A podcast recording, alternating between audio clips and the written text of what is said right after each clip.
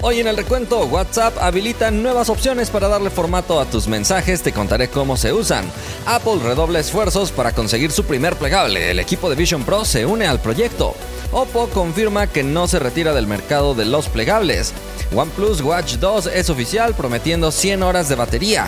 Oficial, Nothing Phone 2A tendrá el procesador MediaTek Dimensity 7200 Pro. Y para terminar, por fin inicia la actualización del Galaxy S24 Ultra y así luce el nuevo modo vívido de pantalla. Hay que comenzar. Hola, gracias por estar una vez más en el recuento. Estamos listos para ponerte al día en el mundo de la tecnología. Pero antes, déjame agradecerle a nuestros partners porque tenemos dos nuevos partners: Agus, Alfred, Gustavo, Elías, Mauri, Moisés, El Nuber, Ismael, Víctor, José, Axel, Joaco, Web, Palanca, Jonathan, Franco, Gabriel, Juan y recientemente se unió Raúl Campos y Rodolfo. Muchísimas gracias por tomar esa decisión de apoyarnos con esa suscripción especial. Ayer publiqué el review del Honor X8B, un dispositivo que presume tener muchísima resistencia y sí hice una prueba de caídas en múltiples ocasiones para estar totalmente seguros de que estaban diciendo la verdad y la verdad es que aguantó muy bien. Si no han visto ese review les recomiendo que vayan a darle un vistazo después de terminar de ver el recuento. Asegúrense de seguirme en todas las plataformas para que siempre estén al pendiente de todo lo que vamos publicando. La vez pasada te pregunté por qué no usas un celular Huawei. Participaron más de 26 mil personas. El 74% dice que por la ausencia oficial de los servicios de Google, 3% dice que por la falta de 5G, 14% dice que no les gustan y 9% dice que otra cosa. Jorge comentó,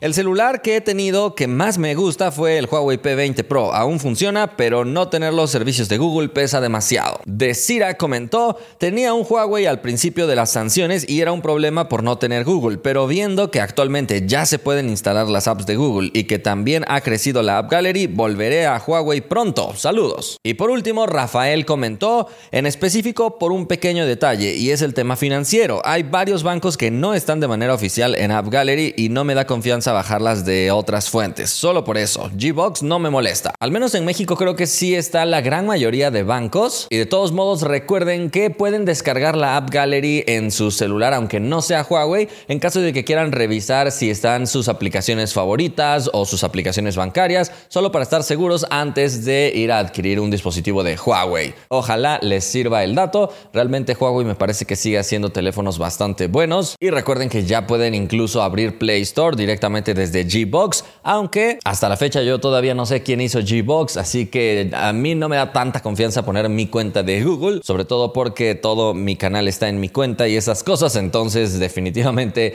para mí todavía no es una opción. Pero me encantan los celulares de Huawei. Vamos a la primera noticia. WhatsApp acaba de habilitar una nueva opción para formatear tus textos. La popular aplicación de mensajería comenzó su historia con mensajes de texto tradicionales, muy similar a lo que vemos en los SMS, pero tiempo después agregaron la opción de tener negritas poniendo asteriscos o tener una letra cursiva o incluso tachada, pero ahora han agregado todavía más opciones para que tus mensajes se vean mucho mejor estructurados. Además, no es tan complejo crear este tipo de mensajes el primer formato nuevo es la lista de viñetas. Esto te puede ayudar a dar una lista de compras, enumerar ingredientes de una receta o describir paso por paso algún proceso. Y para que se muestre simplemente debes poner un guion y después un espacio para el primer elemento y así sucesivamente. Y al enviar el mensaje se verá una lista muy bonita. También las listas numeradas van a estar presentes en WhatsApp con un formato distinto y la escritura es muy similar. Simplemente escribes uno o dos dígitos seguidos de un punto y después un espacio y empiezas a escribir cualquier lista o cualquier elemento. También tienen otra opción para agregar una cita, es decir, un fragmento o un párrafo que quieres que tenga otro formato para que se distinga que no lo dijiste tú, sino que estás citando algo más. Y para eso simplemente debes poner el símbolo mayor que, después un espacio y a continuación todo el texto que quieres que aparezca en este nuevo formato. Y por último, una buena noticia para los desarrolladores es que podrán compartir código con un formato especial, así que simplemente deben agregar el símbolo de apóstrofe seguido de un espacio y a continuación todo su código y cuando lo manden va a aparecer como un extracto de código como lo vemos en otras páginas web y otras aplicaciones. Entonces, esta es una excelente noticia para todos los que usan WhatsApp porque ahora sus mensajes se van a ver mucho más organizados, más legibles y esto todos lo disfrutaremos. La actualización empieza a correr a partir de hoy, así que ya lo podrías empezar a utilizar, aunque también es probable que WhatsApp vaya activando esto poco a poco de forma gradual, pero ya empezó a correr la actualización desde el día de hoy de forma oficial en todos los usuarios. Pero hay otra función que WhatsApp ya está probando en su versión beta, que será una opción para impedir que los usuarios tomen capturas de pantalla de las fotos de perfil de otros contactos. Así que esto les da más privacidad a los usuarios, ya que aunque hubieran permitido que otras personas puedan ver su foto de perfil, ahora al momento de que intentan tomar una captura aparece el mensaje de que no es posible. Aunque te repito que esto por el momento solo está en la versión beta, pero se espera que posteriormente llegue a todos los usuarios.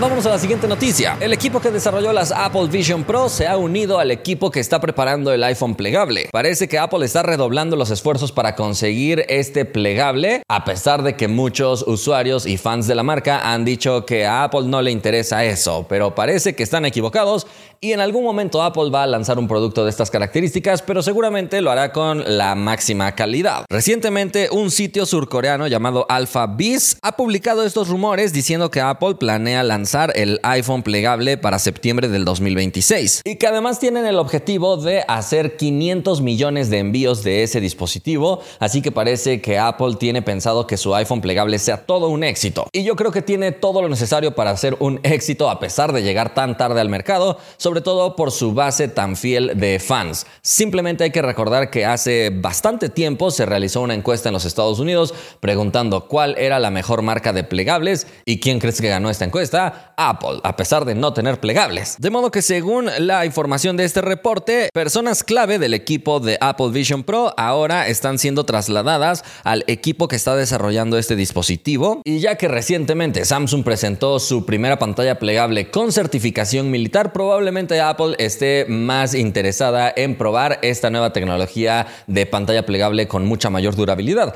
ya que según los rumores es la principal preocupación de este fabricante. Hasta el momento se ha hablado de dos prototipos que Apple está trabajando. Uno de ellos sería un plegable vertical estilo flip, que sería obviamente un iPhone plegable. Y el otro prototipo es más o menos un iPad mini plegable, porque tendría una pantalla de 8 pulgadas en su diagonal. Así que para hacer un celular tal vez quedaría muy grande, pero todavía no sabemos nada más de información. Definitivamente que al mercado le vendría perfecto que Apple lanzara su primer plegable para que incrementara la competencia, porque Samsung creo que todavía está muy cómodo. Vámonos a la siguiente noticia. Hablando del mercado de plegables, Oppo acaba de confirmar que no se va a salir de este importante mercado. Recuerda que recientemente salieron unos rumores donde aseguraban que tanto Oppo como Vivo iban a dejar de fabricar plegables porque se estaban rindiendo contra lo fuerte que es Huawei en China y también contra los plegables de Samsung.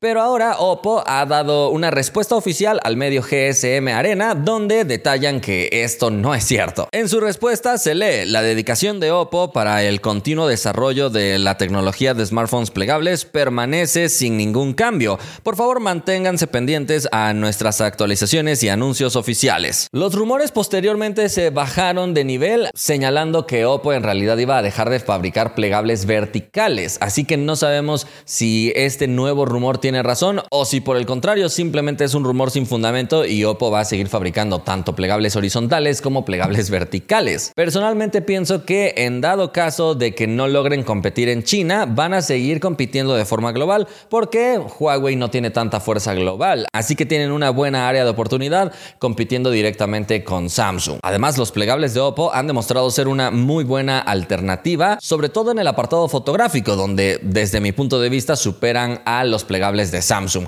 Pero vamos a esperar para ver si en un futuro vemos disponible el Oppo Find N4 y el Oppo Find N4 Flip. Hola, soy IA Marcial. De última hora, Isa me mandó a contarte que según TechReve y otros filtradores en X, Oppo ha detenido el desarrollo del Find N5 Flip. Así que posiblemente las teorías de que solo continúen haciendo plegables tipo Fold sea cierta.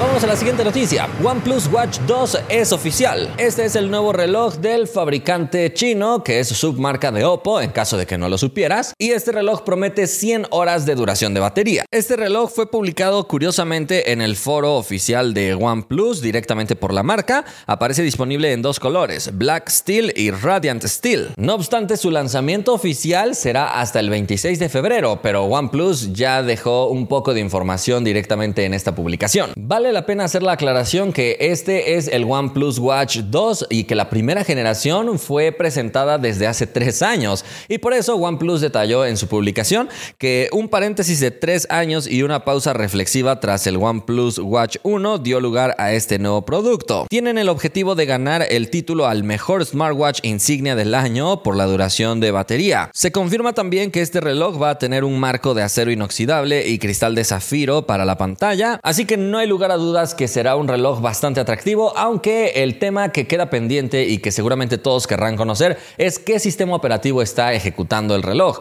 porque la mayoría de usuarios querrán que tenga Wear OS para tener acceso a muchas aplicaciones, pero todavía esto no queda confirmado y ante una duración de batería tan elevada, desde mi punto de vista puedo anticipar que no tendrá Wear OS, pero vamos a esperar a la confirmación porque llegará el 26 de febrero, seguramente durante el Mobile World Congress le podemos dar un vistazo mucho más cercano.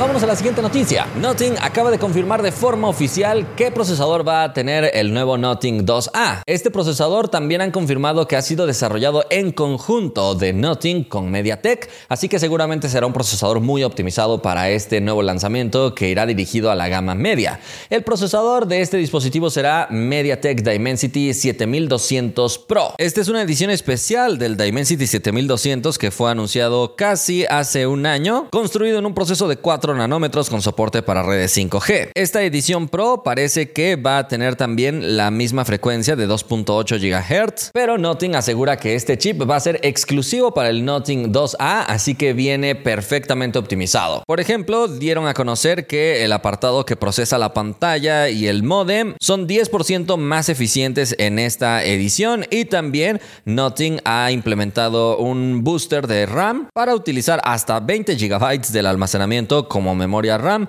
a través también de este procesador. Esto lo ha dado a conocer directamente Nothing a través de un video publicado en su sitio oficial y a pesar de que todavía no sabemos cómo se va a ver el Nothing Phone 2A de manera oficial, SmartPrix ha filtrado unas imágenes donde se logra apreciar el diseño de la tapa trasera que sería bastante peculiar. Sin lugar a dudas se ve muy original, aunque no estoy seguro que me guste. Se ven como dos ojos las cámaras ahí en este módulo centrado y con un estilo similar del primer Nothing tiene una tapa transparente, en este caso en la edición color negro. Este fondo se ve como gris, se notan algunas piezas y tornillos del dispositivo, así que luce sumamente original, pero no estoy seguro que me guste. Déjame saber en los comentarios si te gusta el diseño del Nothing Phone 2A, porque puede dar mucho de qué hablar.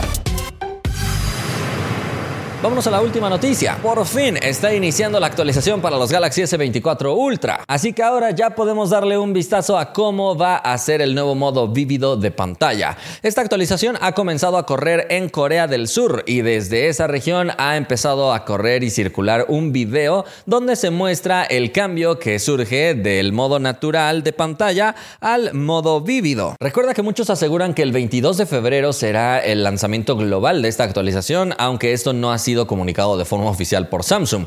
Y si no recuerdas bien por qué mandaron esta actualización para corregir los colores de la pantalla, fue porque muchos usuarios se quejaron de que no había mucha diferencia entre el modo natural de pantalla y el modo vívido. Así que los fans de Samsung desde hace mucho tiempo Estaban acostumbrados a una pantalla de colores sumamente intensos, pero en esta generación Samsung hizo un ajuste en su interpretación de colores, reduciendo esa saturación para dar colores un poco más naturales, pero incluso en el modo vívido los colores seguían estando ligeramente más pálidos de lo que estaban anteriormente. Por eso muchos usuarios empezaron a quejar, las quejas llegaron hasta oídos de Samsung y afortunadamente Samsung tomó la decisión de lanzar una nueva actualización para tener un nuevo selector de viveza en la pantalla. Así que los usuarios pueden elegir qué tan saturados quieren los colores y con este video se confirma porque sí se ve un cambio drástico al momento de seleccionar uno u otro modo. Mientras que antes de la actualización era casi imperceptible perceptible la diferencia entre estos dos modos. Así que seguramente los usuarios quedarán muy satisfechos con esta actualización.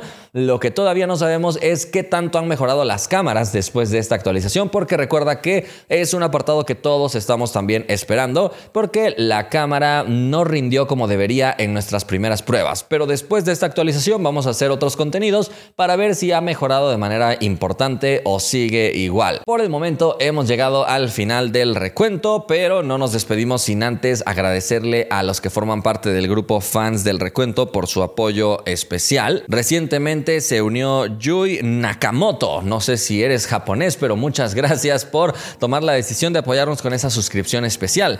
Si alguien quiere ser partner o fan del recuento, puede pulsar el botón unirse al lado del botón suscribirse en el canal de YouTube. Nos vemos la próxima.